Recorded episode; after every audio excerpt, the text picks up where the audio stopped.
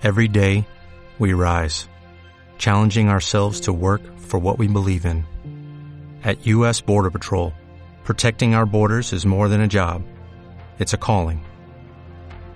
Agents answer the call, working together to keep our country and communities safe. If you are ready for a new mission, join U.S. Border Patrol and go beyond. Learn more at cbp.gov/careers. El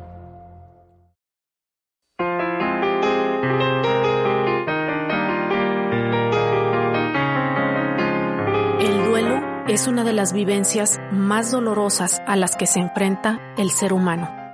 De acuerdo al doctor Eduardo Greco, la muerte es un tránsito y un descanso, un amanecer y un anochecer, una despedida y un encuentro, una realización y una promesa, una partida y una llegada.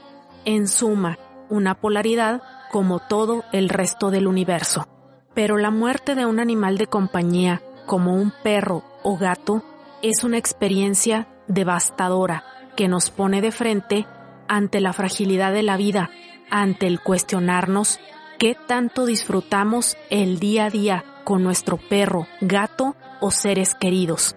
Es un dolor que a decir de algunos puede ser igual o mayor al que enfrentamos cuando perdemos a una persona. Siempre te parece demasiado pronto el tiempo vivido con el perro o gato y te preguntarás si hiciste lo suficiente y si lo hiciste bien. Tal vez sea porque con los virus y michis somos quienes somos, sin temor a ser juzgados. Les tratamos como a nuestros niños eternos y nos acompañan en las buenas, en las malas y en las peores. Siempre leales, siempre ahí.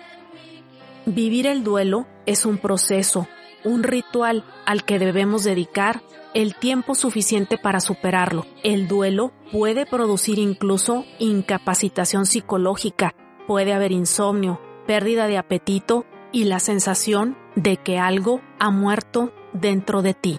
El duelo por un animal de compañía suele ser el duelo no reconocido, por lo tanto, muchas veces incomprendido.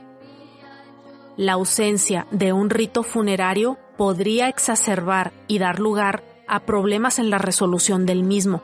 Por eso, es importante hacer algo para conmemorar su vida y poder despedirlo de manera apropiada. Otra medida sería intentar reducir paulatinamente los pensamientos amargos y quedarse solo con los felices. Recordar los muchos buenos momentos que nos han aportado nuestros compañeros para así crear resiliencia y honrar su vida.